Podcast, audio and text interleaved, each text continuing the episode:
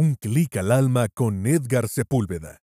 Un podcast que te llevará a un viaje al interior de tu ser. Bienvenidos.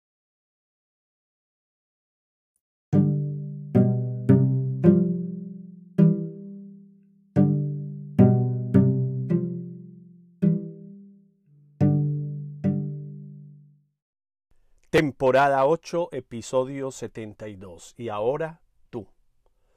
Todos soportamos ciertas experiencias vitales exageradas en circunstancias arquetípicas.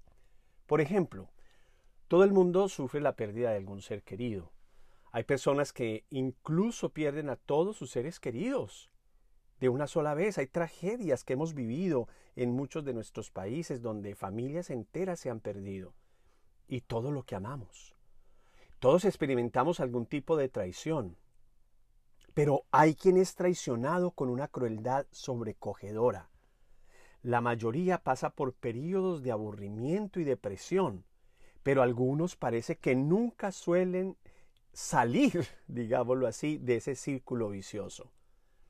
Las personas que se hallan en estado de extrema exageración de la experiencia humana pueden dar la impresión de estar congeladas en una estación del año, incapaces de pasar del invierno a la primavera, del verano al otoño. Estamos grabando en esta época en que empezamos la transición del verano y el otoño. Es algo hermosísimo lo que va sucediendo. Es precioso.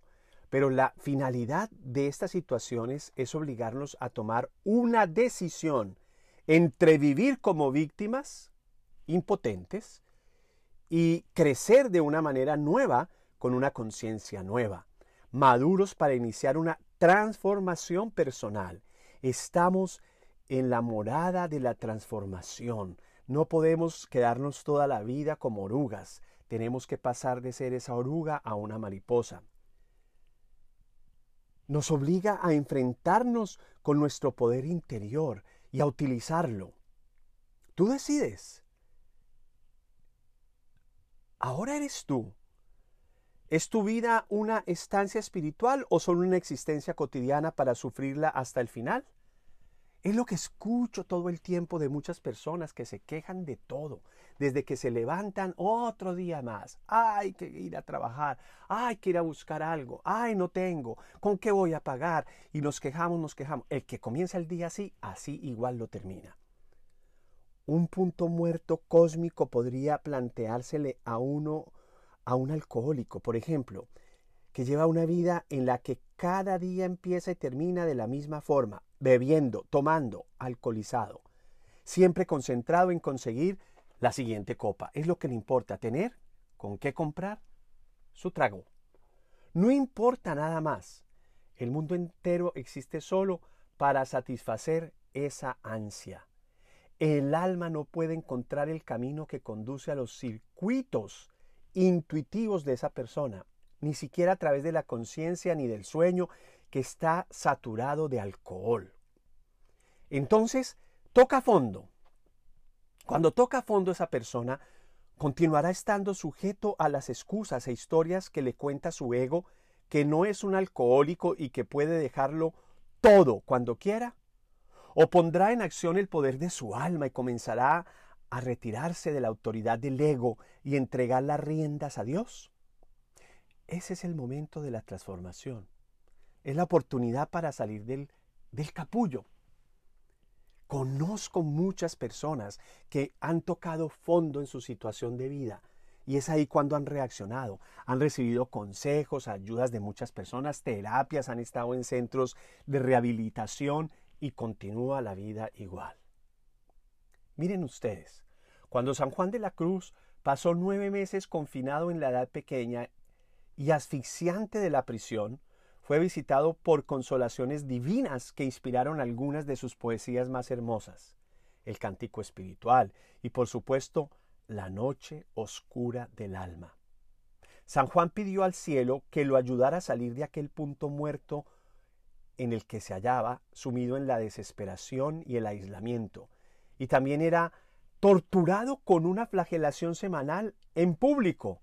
Además de recibir consuelo divino, también recibió ayuda para lo que algunos consideraron una huida milagrosa. A lo mejor tú posees un talento o un don que anhela ser desatado y desarrollado. Grábate esto, te lo voy a repetir. Tienes talentos y hay talentos escondidos que hay que desatarlos para desarrollarlos. Tú notas cómo te corre por las venas y por la mente, especialmente en tu alma, y hasta en los sueños te habla y a través de la imaginación. Así es como lo inexpresado se da a conocer dentro del capullo. Sin embargo, con el tiempo, la parte de ti que no se ha realizado se vuelve impaciente. Todas las mariposas deben liberarse finalmente. Tú debes decidir si vas a destruir la mariposa con el capullo o la vas o le vas a permitir que ella vuele, vuele. Lo divino nos llama para que expresemos nuestros talentos, tanto como para que expresemos nuestra alma. Nuestros talentos cobran vida por la gracia del alma. Voy a repetir esa frase, grábatela. Nuestros talentos cobran vida por la gracia del alma. De modo que te lo pregunto otra vez, como hice al principio de este capítulo, ¿para qué ibas tú a querer experimentar estados místicos de iluminación? Y ciertamente, ¿por qué no ibas a querer? Hay una parte de tu vida que siempre está exagerada, será exagerada o difícil. Liberar tu alma para que vuele hacia una conciencia más elevada requerirá probablemente más cambios en tu vida. Seguramente serán beneficiosos, aunque también pueden resultar difíciles, pero es muy posible que desaten la grandeza de tu vida, porque no ibas a querer aprovechar la oportunidad de experimentar esa luz que viene de lo alto a ti. ¿Por qué vivir una vida ordinaria cuando sabes en lo más hondo de tu alma que puedes tener una vida extraordinaria? Hay personas, ahora que estamos en el encuentro con tu alma, que de una vez han entrado en sus aposentos y han dejado que su alma abra sus alas, empiecen a volar y ahora eres tú el que has, has de hacerlo. Soy Edgar Sepúlveda, siervo por amor.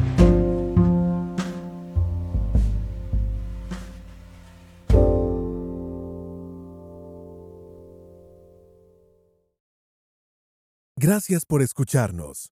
Te invitamos a que visites nuestra página web www.unclicalalma.com.co y que compartas con otros.